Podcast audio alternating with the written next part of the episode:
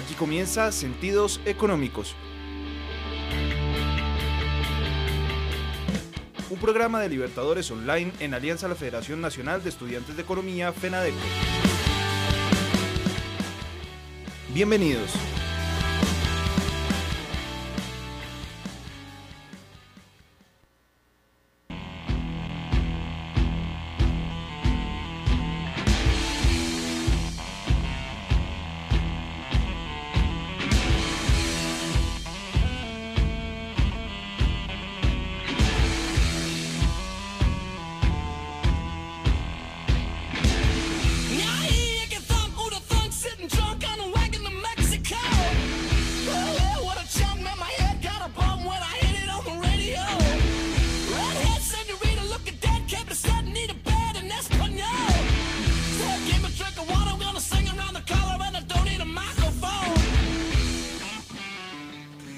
Siendo las 7 y 3 de la noche, empezamos esta emisión de Sentidos Económicos, el espacio del toque económico de Libertadores Online. Mi nombre es John Arteaga y empiezo saludando a todas las personas que se empiezan a conectar con nosotros a través de todas las aplicaciones móviles como MyTuner, Tunil, Simple Radio eh, justamente la aplicación móvil de Libertadores Online. Recuerden que a nosotros nos pueden encontrar en Facebook, YouTube, Instagram o Twitter, justamente como sentidos económicos para que empiecen allá a gestionar todo el proceso, nos empiecen a seguir y nos empiecen a dejar todos sus comentarios.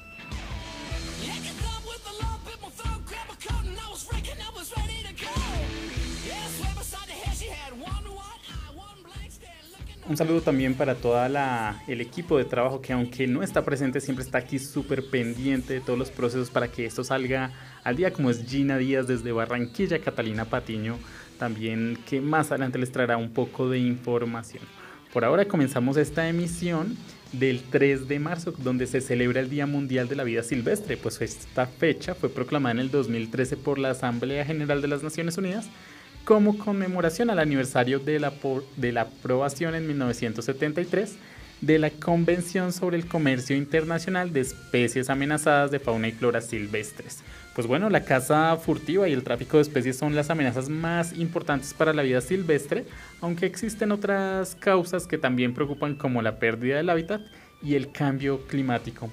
En el 2019, el año pasado, el tema del Día Mundial de la vida silvestre fue sosteniendo toda la vida en la Tierra. Curiosamente, en el 2020 se repite este lema porque eh, se le da esta participación y es la mejor manera para celebrar este día es interactuando con el medio ambiente de forma respetuosa, incentivando en otros el interés y el respeto por cada forma de vida que habita este planeta. Y bueno, con esto iniciamos nuestra misión del día de hoy. Saludamos a todas las personas que se están conectando con nosotros. Estamos en Sentidos Económicos por Libertadores Online. No se despeguen.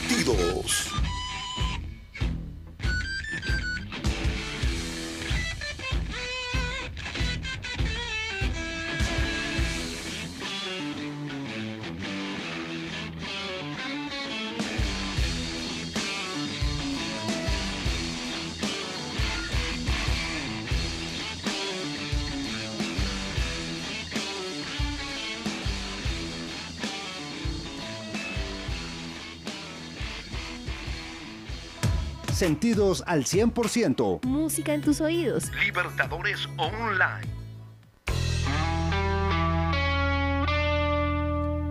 Es momento de la actualidad.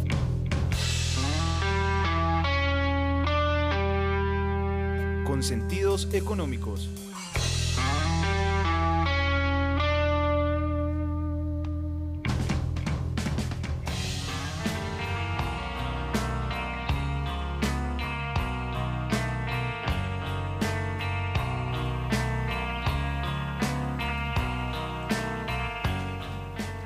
Iniciamos esta tanda de noticias con noticias de Bogotá y bueno, es que hay 1600 equipos del SITP que llevan 7 años sin usar en una bodega. Sí señores, es una cifra un poco alarmante y pues Bogotá ya pagó una millonaria compensación pues al operador de recaudo.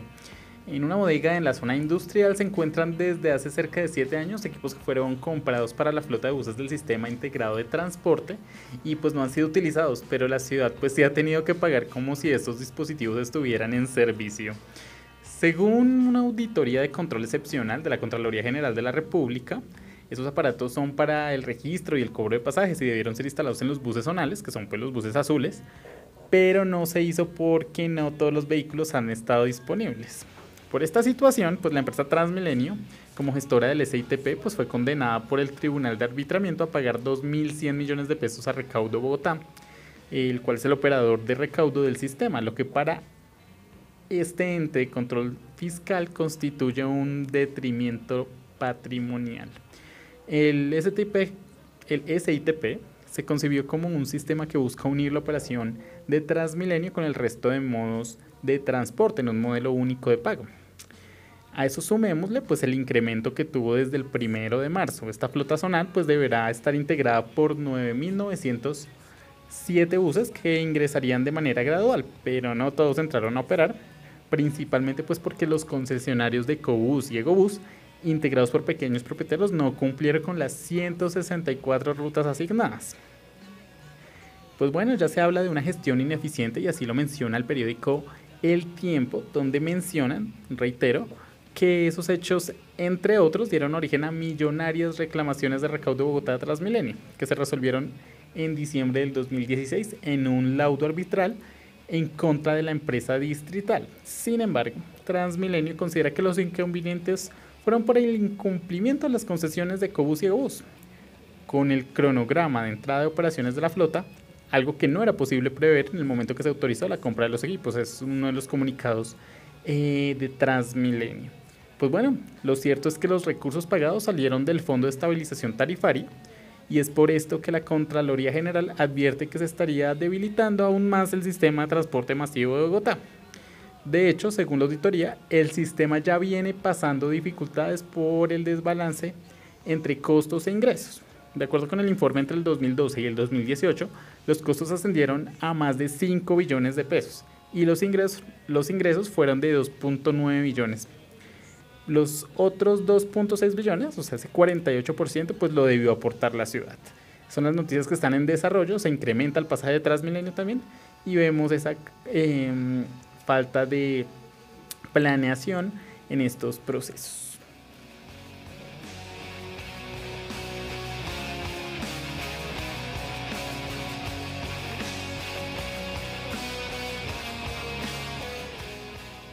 Todos nuestros oyentes y por supuesto a todo el equipo de trabajo de Sentidos Económicos. Los saluda Gina Díaz desde la ciudad de Barranquilla con las noticias más relevantes de la región Caribe. En los últimos días, la gobernadora del Atlántico, Elsa Noguera, presentó el proyecto del Plan de Desarrollo por el Departamento 2020-2023. La mandataria, en conjunto con su gabinete, pretenden con este plan salir de la brecha social y abrir caminos a nuevas oportunidades. Dicho plan será sometido a la aprobación de la Asamblea Departamental, el cual tiene cuatro ejes temáticos, desde llevar la salud a las poblaciones más apartadas del departamento, haciendo énfasis en una salud preventiva y no reactiva, mejorar la calidad de la educación, la cual debe ir orientada a cambiar el modelo de enseñanza a los jóvenes, hasta recuperar el sector de la agroindustria.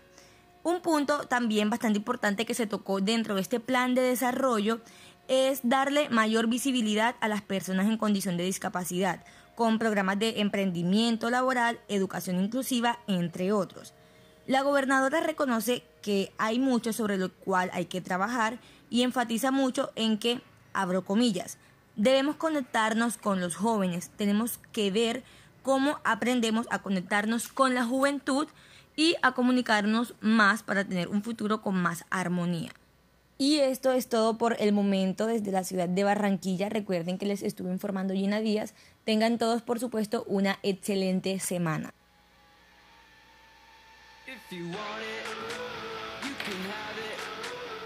Muchas gracias Gina, esta información, como siempre desde la ciudad de Barranquilla, que eh, tiene algún impacto en la costa atlántica.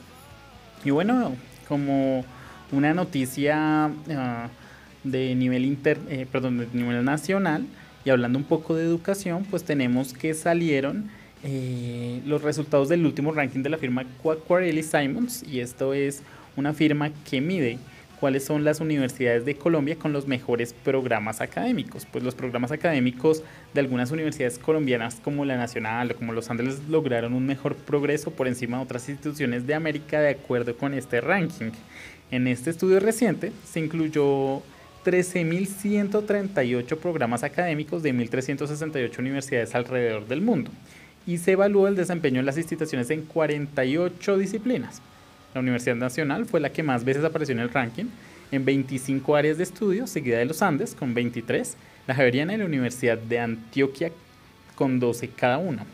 De esta manera pues se rectifica y se reatifica también el buen desempeño en las instituciones de educación superior del país, que a su vez logran marcar distancia frente a otros países de los 92 programas académicos evaluados puesto que el 26% mejoró su calificación, superando a naciones como Brasil, México o Argentina. Em, para terminar los mejores programas académicos del mundo, el estudio pues, los agrupó en 48 grandes temáticas o materias.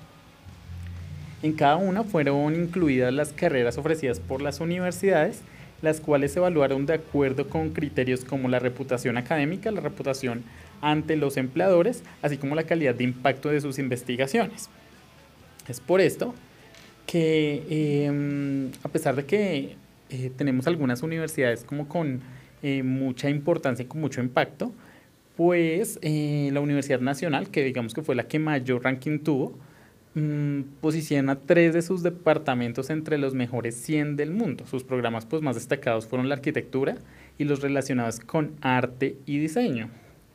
Las mejores universidades a nivel global, tal como ocurrió en años anteriores, eh, tenemos las universidades de Reino Unido y las de Estados Unidos, que fueron las mejor calificadas. Entre estas la Universidad de Cambridge, eh, que fue la que más veces apareció en el top 10 o el top 10 en diferentes áreas de estudio, un total de 38. Le siguen de cerca la Universidad de Harvard, con 35 programas entre los 10 mejores, y Oxford con 34. Sin embargo, pues las instituciones con mayor número de programas ubicados en el primer lugar es la Universidad de Massachusetts, y que este pues se llevó un reconocimiento en 12 áreas.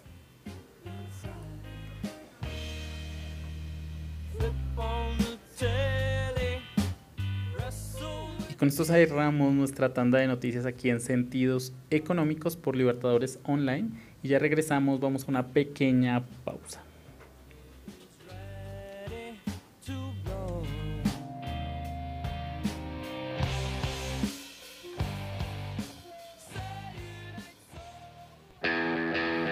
Estás escuchando Sentidos Económicos por Libertadores Online.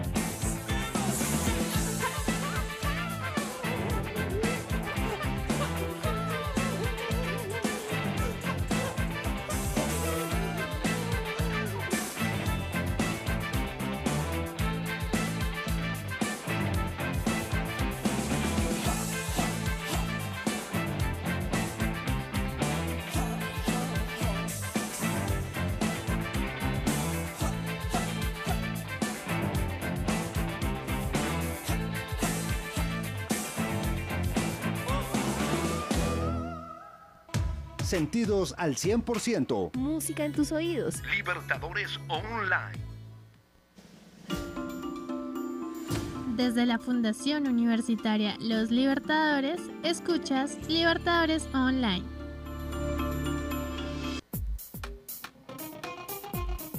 Encuéntranos en nuestras redes sociales, Facebook, Twitter e Instagram como Sentidos Económicos.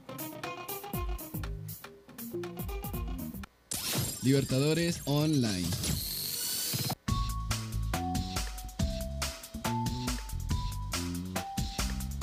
Hablan los expertos. Con Sentidos Económicos.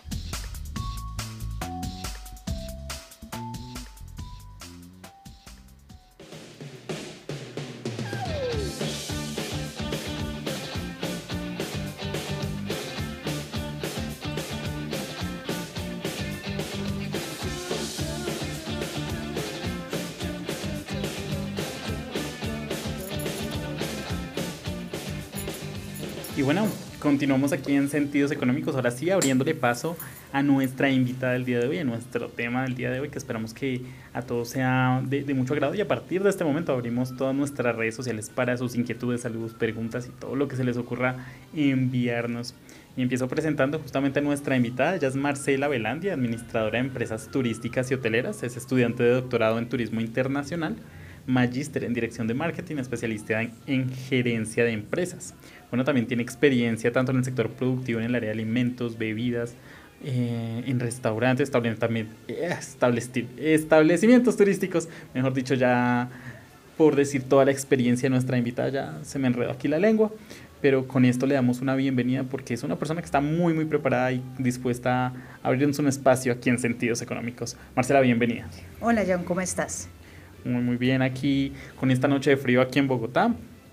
Eh, no le tocó lluvia hoy porque estuvo bastante fuerte, ¿no? Casi, casi, pero no, nada que un buen café no solucione. Y si es colombiano, mejor. Así es que el café colombiano es uno de... Dicen que es el mejor del mundo. Habrían algunas dudas por ahí más adelante. Pero bueno, el marketing funcionó. Total, total. Además que mm, ahí sí tú me dirás de qué región lo prefieres. Si lo prefieres del Quindío, del Huila, de Boyacá, de Santander, que tenemos varios, varios departamentos que hacen un café espectacular. Uno creería que, bueno, tal vez no es nuestro tema el día de hoy, pero uno creería que todo el café colombiano es el mismo, pero no, fíjese que justamente lo que usted dice, uno encuentra muchas diferencias y muy marcadas entre sectores, ¿no?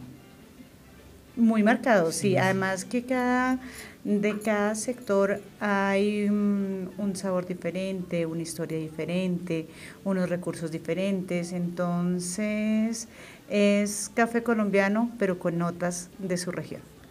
Justamente hablábamos un poco de turismo en nuestro programa anterior, si lo recuerdan. Entonces, un saludo a nuestros invitados también en nuestro programa anterior, que ya sabemos que se vuelven amigos aquí de Sentidos Económicos y que justamente nos están saludando aquí por redes sociales.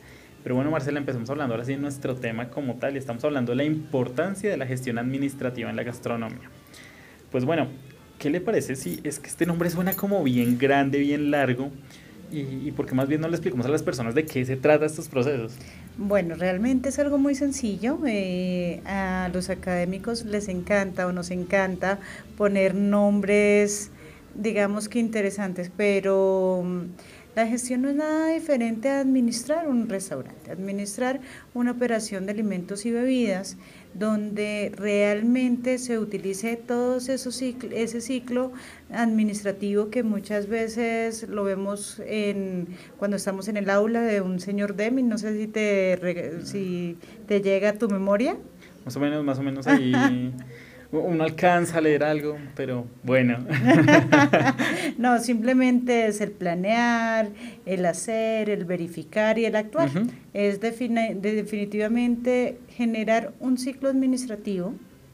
Eh, en este caso en un negocio, en nuestro negocio o el que a mí me gusta o el que a mí me, me llama la atención el que me enamoró fue el negocio gastronómico, pero pues si vemos en todos los negocios se pueden colocar, entonces es generar ese ciclo administrativo en los restaurantes y cómo efectivamente empezamos a romper mitos, a romper mitos de que cada vez que se quiere abrir un negocio, entonces habrá algo de comida porque eso da o da. Eso es lo que siempre da porque la gente siempre come. Ajá. La Sí, comida claro. no se pierde, eso se vende como pan caliente, ¿cierto? O empanadas. Eso, O empanadas. Ah, pues que a quien no le gustan las empanadas. Ajá. Y más si somos colombianos, Sí, por con supuesto. ajicito y otros, otros, otras salsitas, mucho más rico todavía.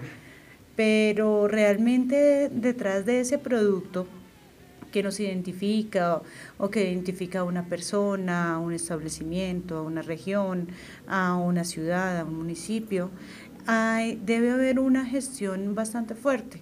Hay que saber, hay que planear qué comprar, qué insumos utilizar, eh, cuánto valen, cuánto, cuánto, cuánto tiempo se demoran, cuánto, en cuánto lo debo vender, cuál va a ser mi rentabilidad real, cuánto va a ser, cuánto va a ser el tiempo para que mi retorno de la inversión realmente llegue y pues que sea exitoso y según las expectativas de la persona o del emprendedor que quiera montar su negocio gastronómico. Bueno, y es que cuando uno habla de comida, eh, yo creo que hay un tema que es muy delicado y que puede ser una línea muy delgada entre que sea un éxito y que sea un fracaso. Y lo voy a dividir en, en dos partes. Eh, la primera de ellas es que pues la comida le puede hacer daño a la gente, o sea, Total, totalmente. Es un, eh, eso se dirían los ingenieros sería una, mm, un, un, una qué, perdónenme, un, una, una ETA, una enfermedad de transmisión alimentaria. Entonces, ¿qué es eso? Mm, Tú te comes un producto que esté deteriorado, que esté dañado, que esté eh, mal manipulado realmente, pues intoxicas a una, dos, mil personas y si no sabes qué es, eh, no solamente quedas mal tú, queda mal, cierras el establecimiento, pierdes prestigio, eh, pierdes tu producto. Entonces no te puedes dar el lujo que por una mala práctica realmente pues pases a un, a un desprestigio público reconocido. No, es que los clientes somos, eh, digamos que, o la mejor o la peor publicidad que puede haber, y más para un establecimiento público, entonces, un establecimiento gastronómico, perdón. Entonces, claro, yo voy a un restaurante, me sienta mal por cualquier motivo y la próxima vez yo lo pienso si entrar. Además que no solamente el comensal, sino todos. Todos eh, nos va bien en algo y no lo mencionamos una o dos veces. ¿Cómo te fue? ¿Qué tal el restaurante? Rico, Mm. agradable, chévere. Pero ya, de ahí no pasamos. Pero nos va mal. Y eso es, no, y me hicieron, y me dejaron, y me tocó para pagar, y fue carísimo, y adicional se demoraron un jurgo, y es, fue terrible. Y no solamente, no sé, no sé cómo, las estadísticas creo que es por un cliente mal atendido insatisfecho, creo que se van 10. Ujú. Entonces, y hoy en día con la velocidad de la información, porque es que no, antes lo decíamos al, a, el voz a voz, ¿no? Hoy en día lo publicamos en Facebook, en. Twitter, en Instagram, en Snapchat, le contamos a nuestros amigos y generamos realmente una estampida de mala información. ¿no? Y más que, si, si uno quiere llamar la atención, entonces empieza a etiquetar y entonces se vuelve un hilo y se vuelve viral. Es, es un, un tema bastante, bastante particular.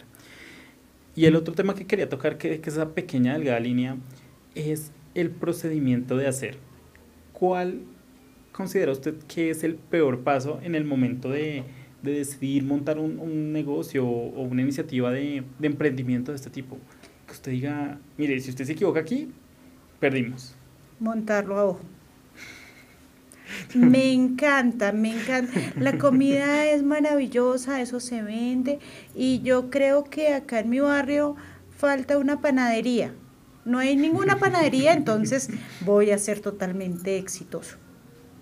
Y voy, hago una inversión gigante, genero el mejor producto, el más rico, el más delicioso, el mejor presentado y resulta que por ahí no pasa nadie. Y pasan los días y eso le falta pasar bolitas de heno porque un pueblo fantasma está ahí totalmente marcado. Entonces, eh, que hay que hacer una investigación de mercado, sí, que hay que verificar cuáles son las necesidades y los deseos de nuestros clientes también, que tenemos que hacer una inversión realmente concienzuda y consciente, no a mi gusto, porque pasamos de los extremos. O lo montamos porque me gusta mucho. me encanta. O lo montamos porque me ha ido bien y yo he visto que a mi vecino le va bien. Y vemos, por ejemplo, establecimientos que está uno enfrente del otro y uno está repleto, no le cabe un alma, y en el otro no entra nadie. Sí, es cierto. Entonces, y, y si uno va desprevenido y tiene hambre, dice, ay, voy a ir a comer algo, y entra al que está lleno y hace fila. Al otro no entra porque debe ser malo, porque hay un supuesto ahí, si está solo es porque hay algo. Entonces, se generan ese, esas diferencias y o empezamos a generar mm, la, la, copia, ¿no? Entonces, eh, a tal persona le fue bien, entonces con empanadas decías tú, entonces yo también voy a poner pues empanadas, porque si a él le fue bien, a mí también me tiene que ir bien. Eso es matemático, ¿no? Y realmente las cosas así no funcionan. Hay que planear, hay que tomarse el tiempo de mirar realmente cuáles son las necesidades, cuáles son las expectativas, qué está buscando el mercado. Es realmente definir qué es lo que quiero hacer. Ahorita fuera de micrófonos y antes de iniciar el programa mencionaba que muchas veces uno ni siquiera se da por enterado de cómo es ese procedimiento para que uno le entreguen un plato. Entonces uno como cliente, pues claro, uno se encuentra con el producto final y eso, bueno, chévere, rico, no me hizo daño en el mejor de los casos y, y seguramente lo recomendaré o no. Pero detrás de esto hay todo un sistema de gestión, eh, el cual pues es importante empezar a implementar, donde estoy seguro que tal vez muchos establecimientos no lo tienen, pero muy seguramente los establecimientos de cadena eh, grandes seguramente lo tienen, lo tienen clarísimo, porque no es solo un proceso de gestión, sino me imagino el proceso de logística, de almacenamientos en frío, bueno, ahí ya eh, estoy divagando un poco en el tema, tratando de no hundirme, pero eh, el tema de logística, de cuándo tengo que sacar la mercancía para que no se me dañe, qué hacer en caso de que se me dañe. Entonces, ¿cuál cree que es el mayor reto para las entidades que se dedican a hacer este proceso mm, de gestión en procesos eh, propiamente gastronómicos? Yo creo que el éxito de cualquier establecimiento gastronómico está en la estandarización. ¿Qué es la estandarización? Es definir claramente cómo va a ser un plato, qué necesita, cuántos ingredientes, cuántos van a salir, eh, cómo va a salir presentado. O sea, que la persona, que el comensal lo vea y diga, uy, está divino, o sea, no me lo quiero comer porque es que está tan bonito que me da embarrada dañarlo. Sí, sí, eso pasa. que haya esa combinación de texturas, de sabores, de colores, que realmente cuando se lleve el primer bocado a la boca diga, esto era lo que yo estaba esperando. Pero para lograr eso hay que estandarizarlo. Hay que hacer pruebas, hay que hacer pruebas de menú, hay que y eso uno tiene que hacerlo a puerta cerrada. Eso tiene que hacerlo uno antes de abrir el establecimiento, porque es que yo no puedo hacer pruebas con el comensal encima. Es decir, si el comensal está ahí, yo no me puedo poner a inventar específicamente a ver si le gusta, si le llama la atención. A ver si se vende. A ver si se vende, porque pues yo tengo que tener un control real de, por ejemplo, tú lo decías hace rato, tenía que si hay manejos de temperatura. ¿Qué pasa si un producto se pasa de cocción? Hay productos que, pues, si se pasan de cocción no importa, pero hay productos que son costosos o hay materias primas que son costosas y donde se pasan de cocción, pues la dañas. Y ya cuando, no sé, vámonos por carnes, un comensal te dice, mira, yo quiero un lomo término medio y tú se lo llevas bien asado, pues no hay cómo devolverlo. Entonces eso es ya sacarlo, una devolución y va a la basura. Eso es plata que como inversionista tú estás perdiendo. Entonces, uno sí debe generar, estandarizar, debe uno socializar con sus colaboradores, bueno, qué es, cuáles son los productos que vendemos, cómo son, cuáles son los términos, cómo van presentados, qué pasa si eh, no, nos, nos pasamos en algo porque realmente tenemos una, una mm, responsabilidad muy amplia en nuestros hombros y es tener comensales satisfechos. Vamos a a una pequeña pausa, pero antes de eso le dejo la pregunta y como para que la vaya pensando. Y justamente nos la escribían ahorita por redes sociales. La gastronomía es uno de los impactos más importantes del turismo a nivel mundial. Entonces uno siempre va a cualquier lugar a probar lo que hacen. Exactamente. Ay, ojalá todo el mundo fuera así. bueno, e, ese es el imaginario. Uno muchas veces tal vez no, no se anima. Pero justamente con este proceso y con un tema que no nos podemos, digamos que salir porque es el tema del mundo hoy en día, y es el tema del coronavirus. Hubo una hipótesis que de hecho no está comprobada, que el coronavirus eh, surgió a raíz de la sopa de murciélago que hacen en China. Reitero que no está comprobada porque es así, no nos llenemos de falsas mentiras en redes sociales, señores, aquí en Sentidos Económicos, por favor. Investiguemos un poquito, no mentiras, pero, pero pues realmente es una teoría, que es una hipótesis que se está probando, pero que no está comprobada. Entonces, ¿cuál sería ese mensaje? Eh, para saber que uno lo que va a probar, pues realmente no le va a hacer daño de alguna manera como turista. Porque también es cierto que cuando uno llega a Colombia le dicen, no, no pruebe todas las frutas que le da porque le pueden sentir pesadito. Entonces, ¿cómo puede, eh, desde esta gestión de la gastronomía, desde todo este proceso, garantizarle a los turistas que, que vengan y que prueben y aprovechar la gastronomía como un potencial turístico? Pero al antes rato, de que me responda, al rato respondemos. Eh, vamos a una pequeña pausa aquí que nos solicitan y ya volvemos.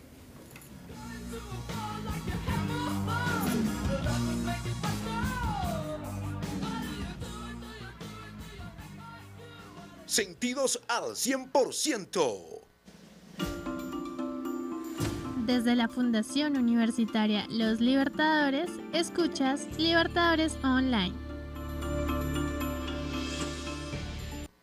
El ABC de la acreditación institucional. El ABC de la acreditación institucional. ¿Cuáles son nuestros programas acreditados?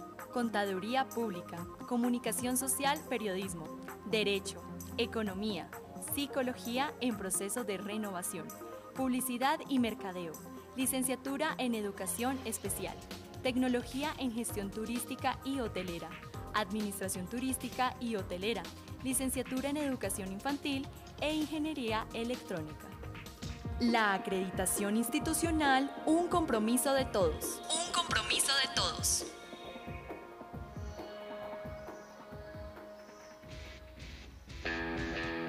Estás escuchando Sentidos Económicos por Libertadores Online.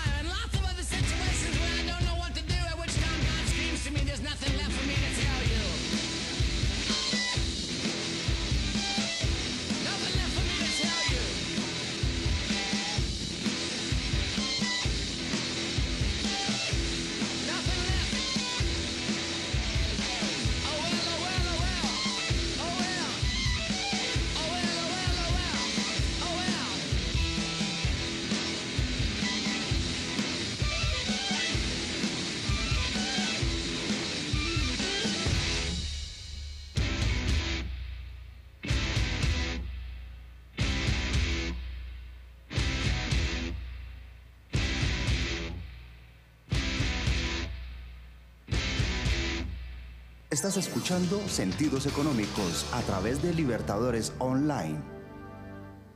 Entérate de la actualidad económica en nuestro fanpage www.facebook.com slash sentidos económicos.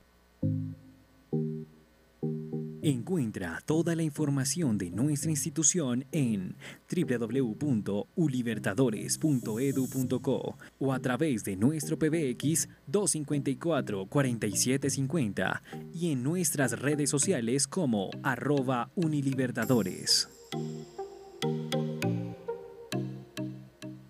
Entérate de la actualidad económica en nuestro fanpage www.facebook.com slash sentidos económicos.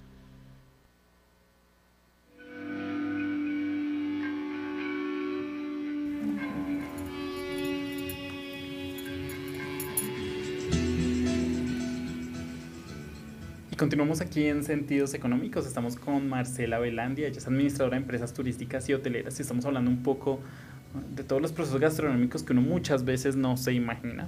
Un saludo para todos los estudiantes de eh, esta carrera que muchas veces uno desmerita mucho, muy respetuosamente también uno lo hace, que son los chicos de administración turística, hotelera y todas estas Y afines. ramas afines.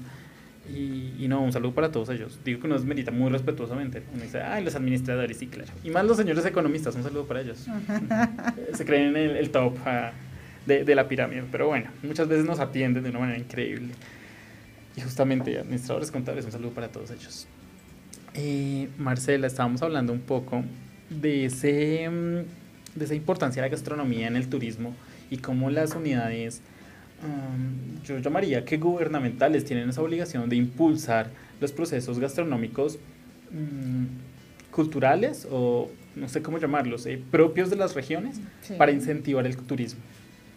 Pues realmente es una, una responsabilidad muy fuerte porque la gastronomía realmente es un elemento que hace o que vende experiencias, más que un, que un plato de comida, que un producto, estamos vendiendo experiencias, estamos vendiendo historia, estamos vendiendo cultura, estamos vendiendo tradición.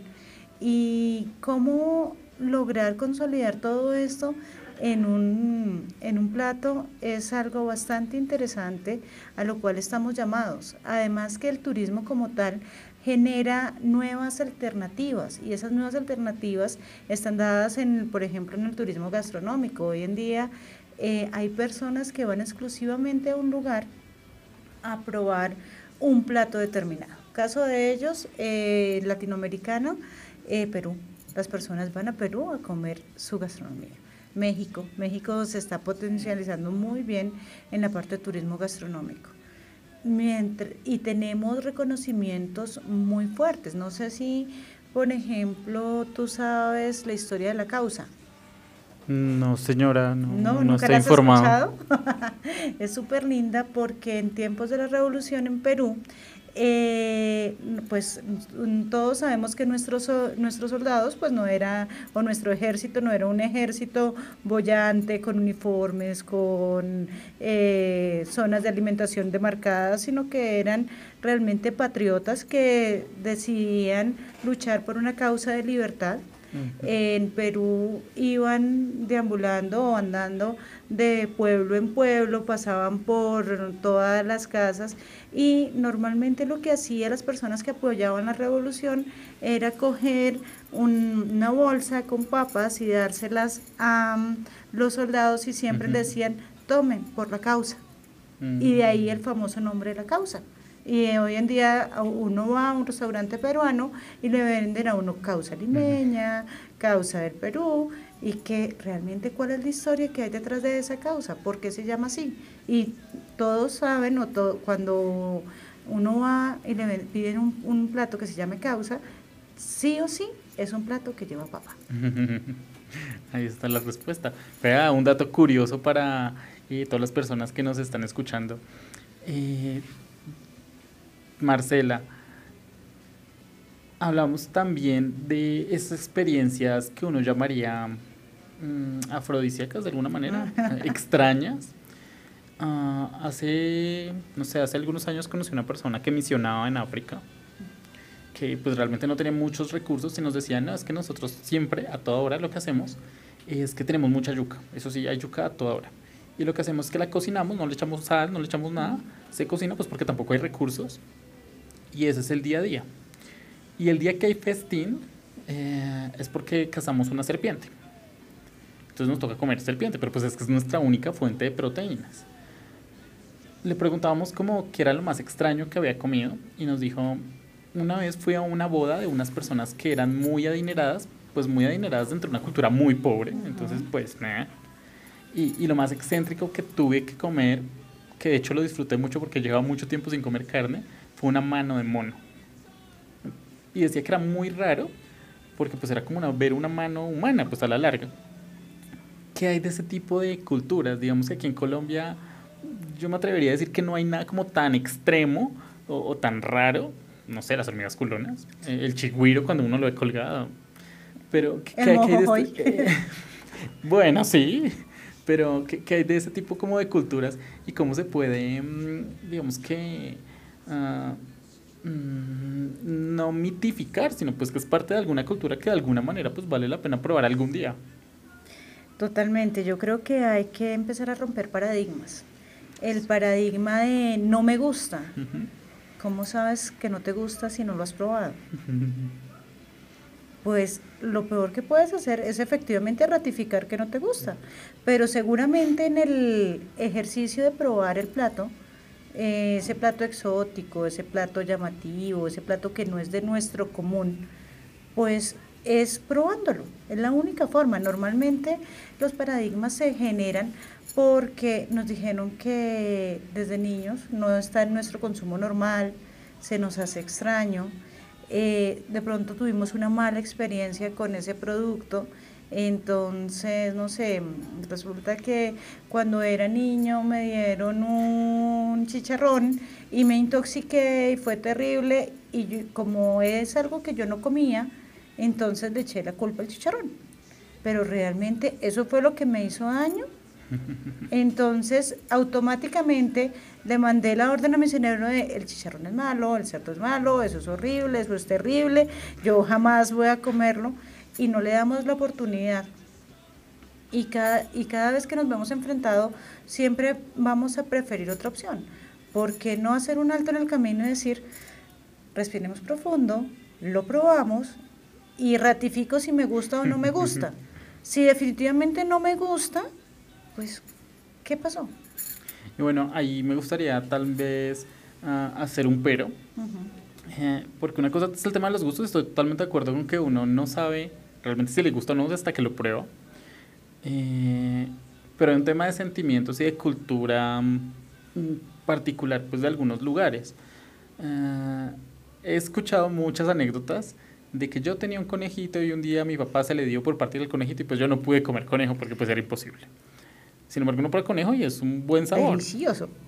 Eh, ahora uno escucha como es que los chinos están locos porque comen, eh, entre comillas, hago aquí el, el amague de, eh, ¿cómo se llama esto? El lenguaje no verbal. Am, de, de que no como perro porque, pues, pobrecito el perro. ¿Cómo se pueden romper esos paradigmas? Y digamos que esas falsas, mm, o o esas, eh, sí, esos imaginarios que tenemos de, no, es que es un perrito, o es que no, es que es un conejo, pues porque uno los quiere a la larga, ¿no? Sí, claro, realmente, por eso te digo, la gastronomía realmente es una muestra de cultura. Y si en la cultura que nosotros tenemos está que el perro es mascota, no es alimento, pues romper ese paradigma pues es muy fuerte. Sin embargo, no sé, pues a mí me ha funcionado muy bien, no sé si todos lo apliquen. Yo siempre digo, si, si usted me va a dar a mí algo muy exótico, que usted sabe que me puede generar a mí algún tipo de traumatismo probarlo, por favor, prepáremelo, me lo entrega, me lo da, no me cuente qué es, por favor, no me cuente porque si usted me predispone no lo voy a probar. Déjenme que lo pruebe. Y por allá, tres horas después, me dice, oye, ¿qué tal te pareció la brocheta de perro? ¿Estaba rica? Entonces yo digo, ah, eso era perro. Ah, sí, sabes que sí, sabe, pues sabe diferente.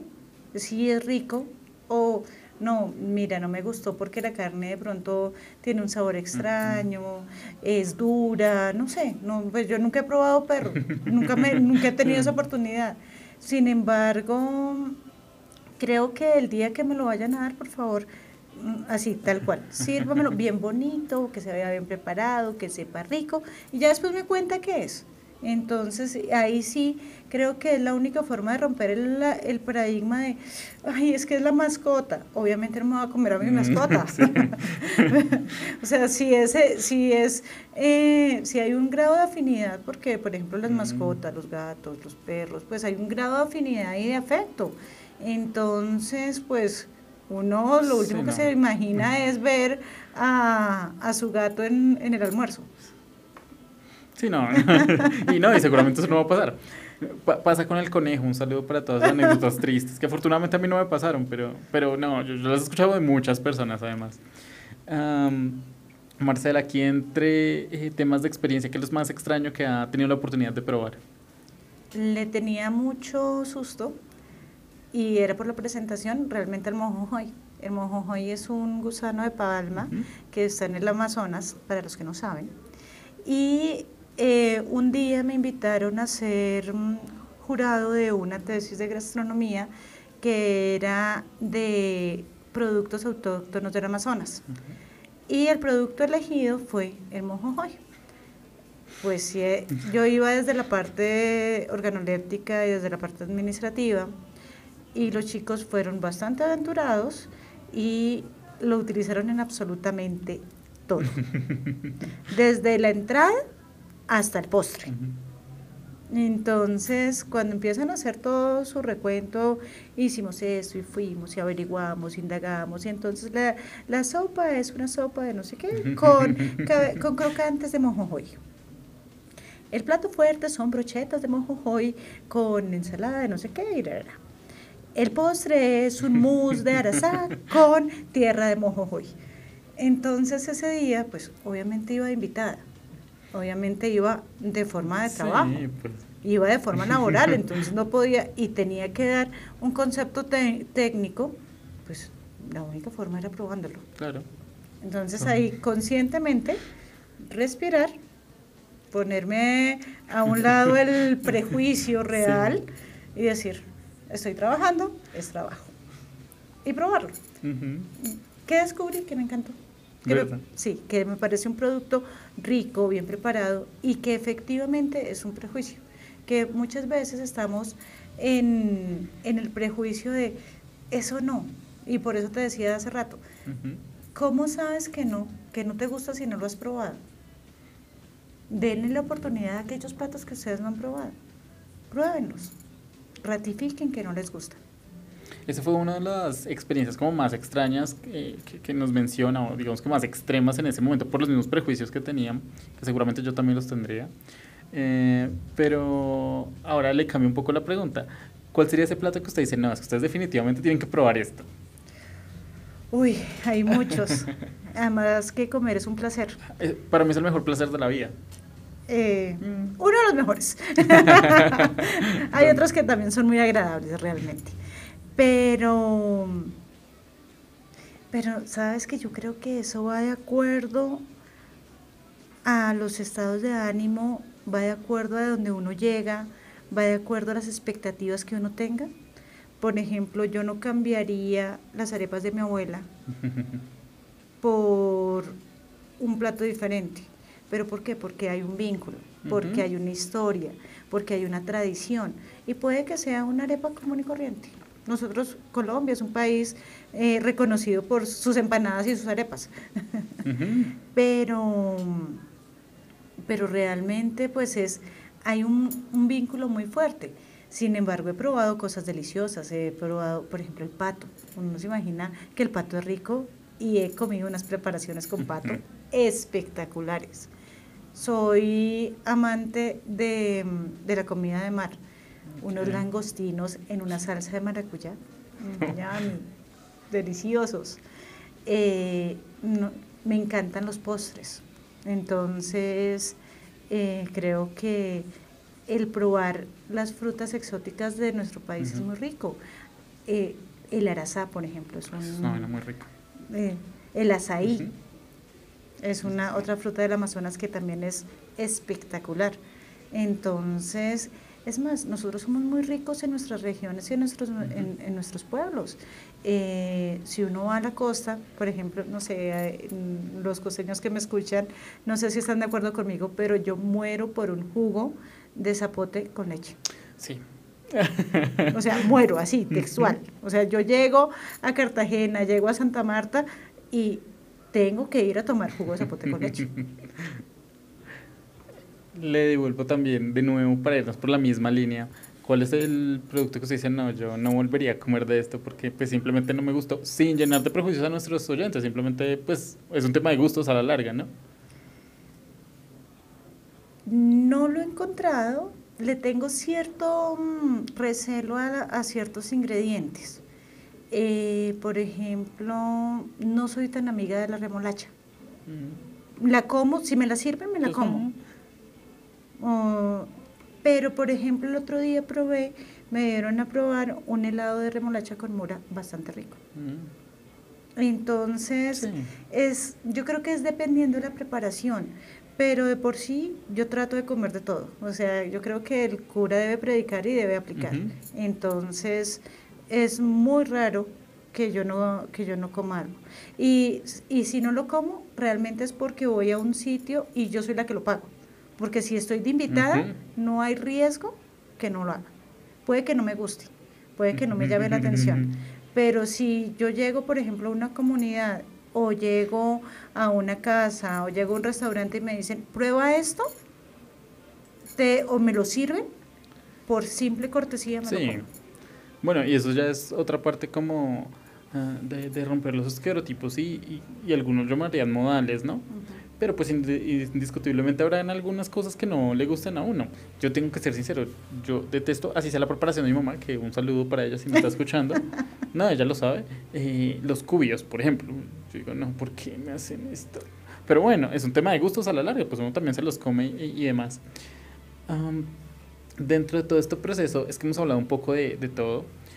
Dentro del proceso de gestión ¿cuál sería ese mensaje para las personas que tal vez nos están escuchando y, y nos pueden decir, yo quiero empezar? ¿Cuál, cuál sería ese mensaje que, que usted le daría? Lo primero sería identifique una idea de negocio que le guste, pero identifique más que le guste cuál es el valor agregado que vas a dar. Segundo, estandarice. Es decir, tomes el trabajo de mirar qué va a ofertar, qué va a vender, cómo lo va a preparar y mantenga la misma preparación. Haga un estudio de mercado serio. O sea, no quites el corazón y el entusiasmo del emprendedor de, sí, me voy a volver millonario con esto. Y realmente haga un estudio concienzudo de por qué, si hay, por qué está, si no hay, por qué no está. Y qué es lo que está esperando los, los diferentes, mm, las diferentes personas de algo que usted vaya a montar. Y pónganlo en marcha.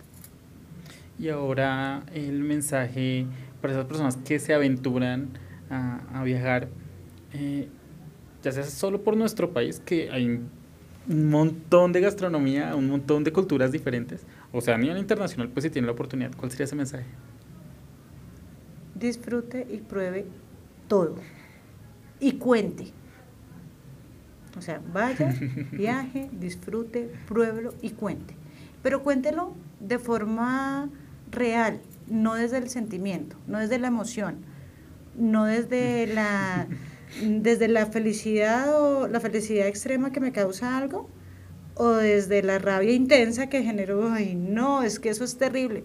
Sí, es terrible de verdad. O sea, de, de criterios sólidos que realmente le aporten a los demás. El hecho que a ti no te guste algo no quiere decir que a todo el mundo no le va a gustar. O el hecho que a ti te guste algo en exceso no quiere decir que todos tienen que amarlo. Eh, ya para terminar, eh, no sé si de pronto usted tal un tipo de consultoría para las personas que de pronto la quieran contactar de pronto eh, en alguno de estos procesos, alguna red social donde de pronto la puedan conseguir, algún correo, no sé, pues sí, si nos autoriza por supuesto a darlo al aire. Sí, claro. pues mi celular es 313-429-6406. mi Instagram es arroba y de yuca, marce B de Belandia. Eh, mi, mi, Facebook es yesibel arroba hotmail y ya. Bueno, entonces a las personas que ya nos están escribiendo, como venga, es que tenemos algunas cosas, les estamos dando la información aquí por, por, por nuestras redes sociales también, sentidos económicos en todos lados. Saludos para, eh, aprovechando, Juan Monroy Mejía, eh, Andrés Gallo, un saludo para él. Angélica Novoa, de la Federación Nacional de Estudiantes de Economía que nos están escuchando. Diego Espinosa, Laura Tache, desde México. Elizabeth, perdón, Evelyn Lisbeth, que nos saluda desde. Ay, no me dice desde dónde nos saluda, pero bueno, un saludo a todos, a todas las personas que, que nos están saludando en este momento. Eh, no solo en sentidos económicos, sino en Libertadores Online. Marcela, un último mensaje que le gustaría darle a nuestra comunidad disfruten cada instante, aprendan de absolutamente todo, difundamos a través de nuestra gastronomía, nuestra historia, nuestra cultura, nuestras tradiciones. Hablando últimamente, ya como última pregunta, ahora sí en serio. Hay muchas, muchas últimas preguntas. Em, de la cultura colombiana, ¿cuál es esa, digamos, cultura que por tradición usted dice, ustedes deben conocer esta parte del país para apropiarse un poco más de nuestra cultura? Uy, qué pregunta tan complicada. Yo diría de nuestra cultura colombiana todos, pero creo que hay dos zonas que a mí me encantan. Una es el Pacífico. La comida del Pacífico es una comida espectacular que tiene una herencia y un mestizaje bastante fuerte y marcado y mm, indiscutiblemente de donde yo soy, la zona de Boyacá. Pues que la zona de Boyacá es, tan deliciosa y tan bonita. Un saludo para todas las personas de Boyacá. que conocemos, pues tengo la oportunidad de conocer a muchas personas allí. Eh, bueno, estuvimos con Marcela Belandia, administradora de empresas turísticas y hoteleras, estudiante de doctorado, que por cierto le damos, eh, digamos que las mejores energías aquí para que pues culmine estas etapas que son muy importantes para todos. Realmente creo que las personas que se dedican a, hacer academia son el futuro de Colombia y pues eh, los chicos van a estar muy, muy agradecidos en un futuro, estoy seguro, no solo por, por esta especialidad, por este eh, paso más académico, sino por su energía tan, tan agradable. Muchas, gracias, Marcela Belandia, por acompañarnos. Gracias, John. Gracias a ustedes por invitarme. Cualquier cosa que necesites, me cuentas. Si está en mis manos, siempre trataré de ayudar y estaré a su servicio. Y de igual forma le quedan las puertas abiertas aquí a Sentidos Económicos y a Libertadores Online. Gracias.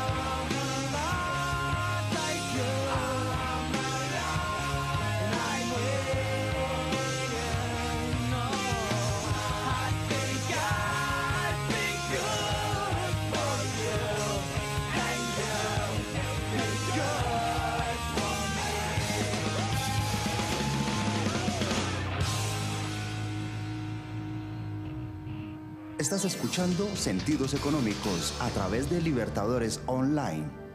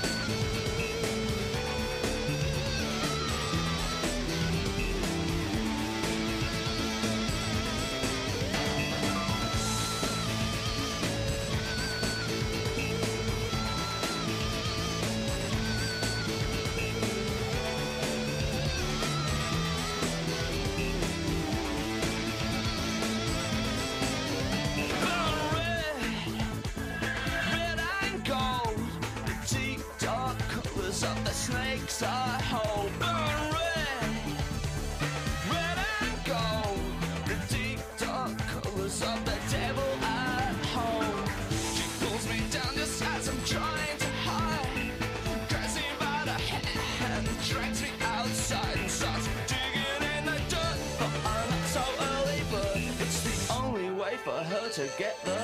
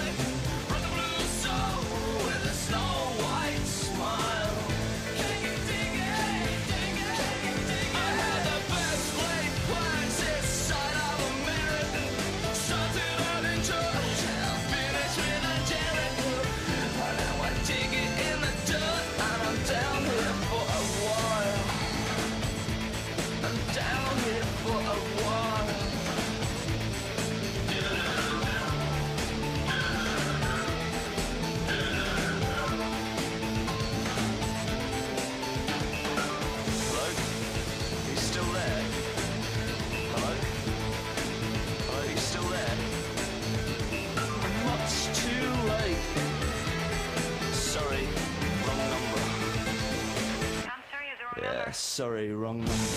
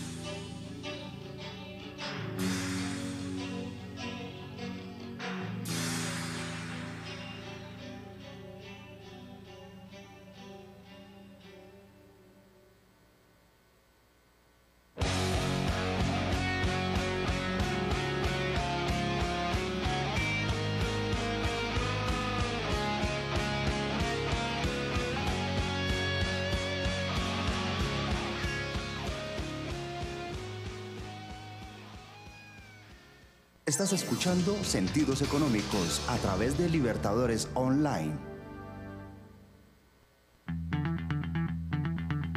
Tejemos redes y portales con sentidos económicos.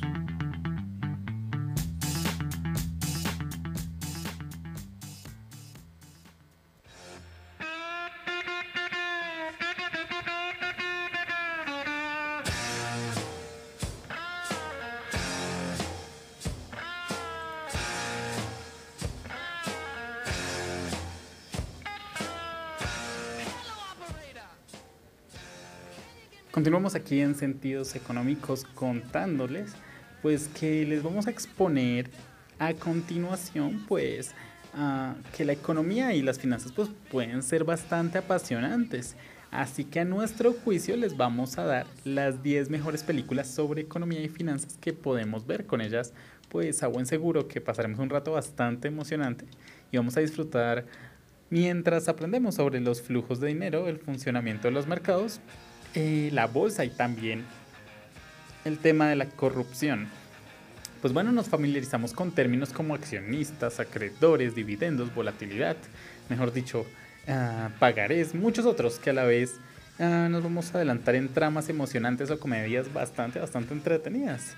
Nos gustaría señalar que esta no es una lista sobre las películas que aborden las dinámicas laborales, sino que se trata de películas para comprender el mercado laboral y sin más, pues sin más dilación, vamos a ver cuáles son estas 10 mejores películas, según sentidos económicos, sobre economía y finanzas.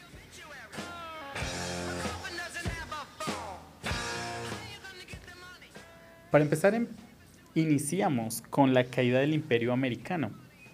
Es una película del 2018 de Dennis Arcand. Esta película cierra la trilogía compuesta por el declive del imperio americano y las invasiones bárbaras. Aunque no se trata de una trilogía al uso, lo que une estas tres películas es el tema que la abordan y el tono utilizado. La caída del imperio americano es una comedia ácida sobre el poder del dinero y los mecanismos del banqueo de divisas.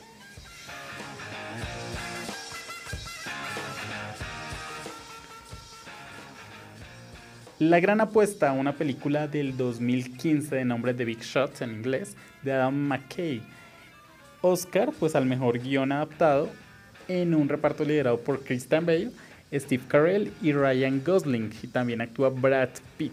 Se trata de una adaptación del libro homónimo de Michael Lewis que narra la historia real de cuatro personas que predijeron la crisis económica del año 2008 y decidieron invertir a la baja en el mercado inmobiliario. Y no se podía quedar por fuera el lobo de Wall Street de Martin Scorsese, basada en la autobiografía de Jordan Belfort, eh, broker ambicioso y sin escrúpulos que logró un enorme éxito con los métodos poco éticos. Cinco nominaciones a los Oscars para la película liderada por el director Martin Scorsese y el actor Leonardo DiCaprio.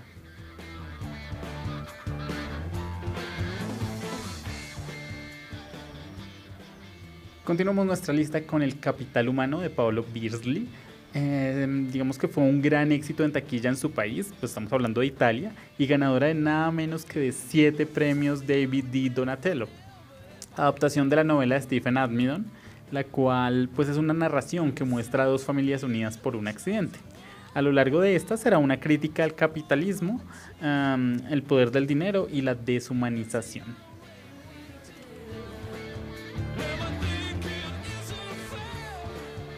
Continuamos nuestra lista con El Capital o Le Capital del 2012. Es una película de Costa Gavras, que es un director pues muy político como lo demuestran algunas de sus películas. En El Capital el director francés se basa en una novela de Stéphane Osmond para contarnos el ascenso profesional de un banquero sin escrúpulos.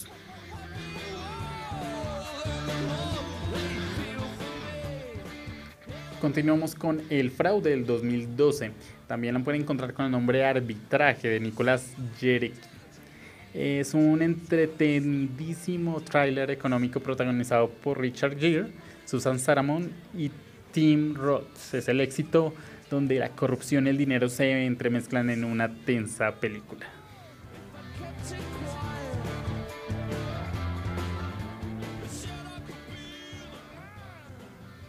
Ya para ir cerrando este pequeño top, tenemos para recomendarles Malas Noticias. Su nombre en inglés, por si de pronto no la encuentran en español, es Too Big to Fail de Curtis Hanson en el año 2011, la película producida para la televisión que gira también alrededor de la crisis económica que se inició en el 2008.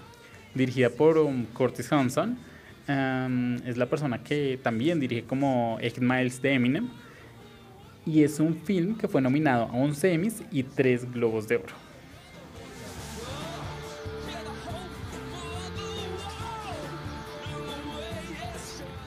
En nuestro puesto número 3 tenemos Margin Call del 2011 y tuvo una nominación a Mejor Guión Original para esta película de producción independiente, pero que cuenta con un espectacular reparto. Kevin Spacey, Paul Bettany, Jeremy Irons, Demi Moore, eh, mejor dicho, hay muchos, muchos actores muy buenos.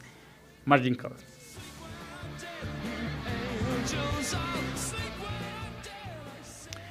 En nuestro puesto número 2 encontramos El Gran Salto, es una película clásica de 1994 de Joel Cohen, mm, donde pues básicamente es una comedia negra con sello de los hermanos Cohen, que relata los eh, trejemanes que los accionistas de una compañía tras el suicidio del director de la misma. Y para finalizar, tenemos Wall Street de 1987 de Oliver Stone pues si antes decíamos que Costa Gabras era un director político, pues qué decir de Oliver Stone. y en esta película Wall Street es un clásico que por eh, el que Michael Douglas ganó el Oscar al mejor actor. Entonces con estas películas les dejamos un, una recomendación muy muy grande para el fin de semana. Películas que hablan de economía, una de las mejores.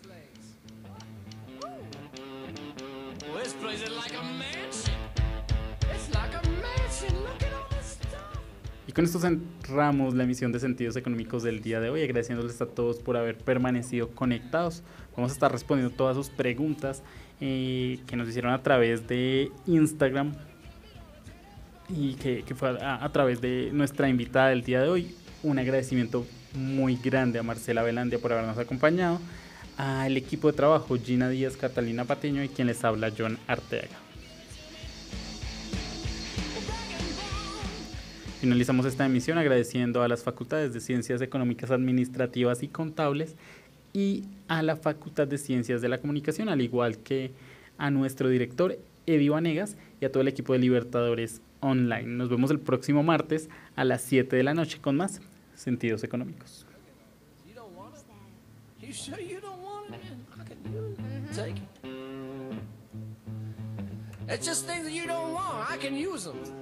Meg can use them. We can do something with them. We'll make something out of them. Mm-hmm. Make some money out of them at least.